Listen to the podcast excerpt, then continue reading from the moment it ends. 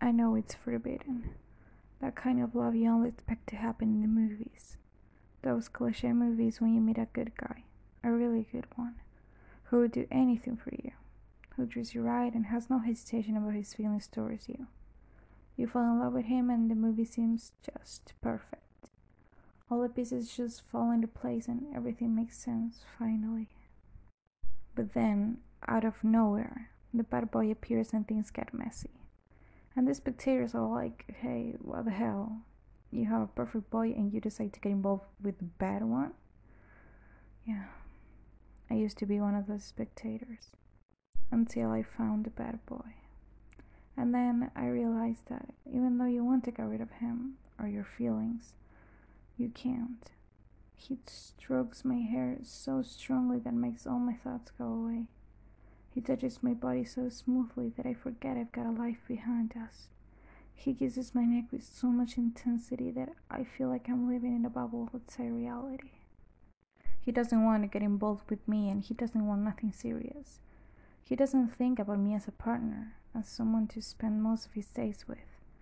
But he still kisses my forehead when I put my hand on his shoulder. He doesn't want to get real, but he still tells me about his nightmares and his deepest secrets. He doesn't want me to know him, but he tells me his childhood memories, which make him get goosebumps. If the bad guy was that bad, would he be real and human in front of a simple girl whose heart is soft? I would be lying if I said that I don't want to get involved. Because the truth is, I want to have the most fantastic life with him. I want to be the main character in our movie. I want us to be the main characters in our movie. I want to get tickets to Italy out of nowhere. I want us to get to Rome and drive around in a motorbike, watching the sunset and the ruins all in front of our eyes. I want to look at him while he's focused on the view. I want to see the exact moment when his body becomes his soul. I want to see the moment when he realizes that his life is never going to be the same after that. I want to get one way tickets to Europe and never return. I want to have that summer fling with him in Greece, feeling like Meryl Streep or Amanda Seyfried. I want him to feel unique and loved, appreciated, because this life that he has now, it's not the life he wants to live. And I don't think there's something worse than living a reality that you wish was your worst fantasy. Remember, this is not going to last forever. Those were my exact words that starry spring night we were driving around town. And I really want him to feel it, to truly know it. This is not going to last forever. It could either be a relief or a curse. Whatever it is, you can always get something good out of it. His shitty life, as he names it, is not going to be his reality forever. His reality can be anything he wants it to be. And I know it's hard to believe, especially for him, who's older than me and has more experience in this real world than I do. But the thing is, his anger, his nightmare, it doesn't last forever. He has to wake up eventually. He will. And I hope to be there when he does. I want to see him fulfilling all of his almost impossible dreams.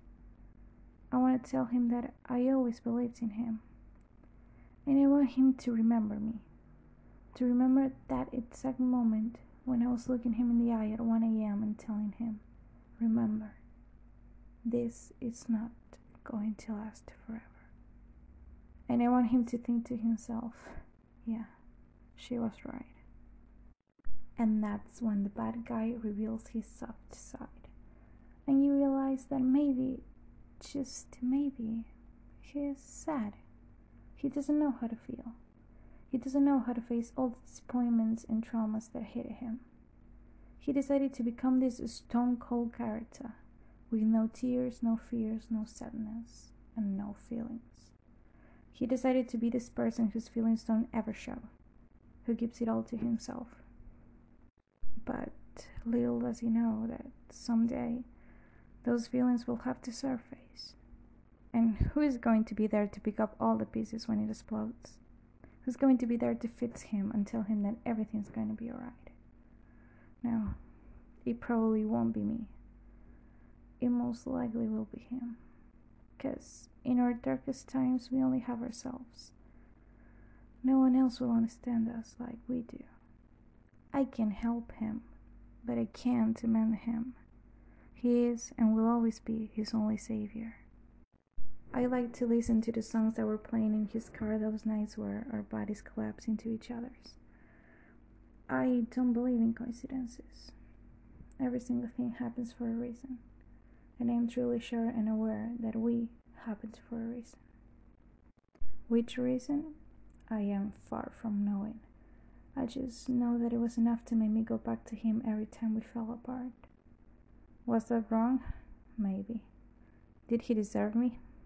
Probably not at all. Did I deserve him? Could be. But he got me stuck. I couldn't get rid of him, of his magic. What kind of magic? I don't really know. And as you can see, I've got a lot of questions and so little answers. He made a lot of mistakes. Yeah, I could see that. And even when I knew that I deserved more than that fake love, even when I would tell myself that I would see him and kiss his face and make love to him without feeling a thing, I couldn't. I couldn't help but smile after he kissed my forehead and held my hands with so much tenderness.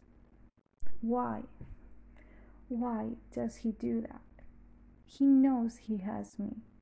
I am wrapped around his finger and he takes advantage of it. And that's that's when I realized that the bad boy will always be a bad boy. I love to spend time with him. I love to feel his eyes staring at me when I'm not looking.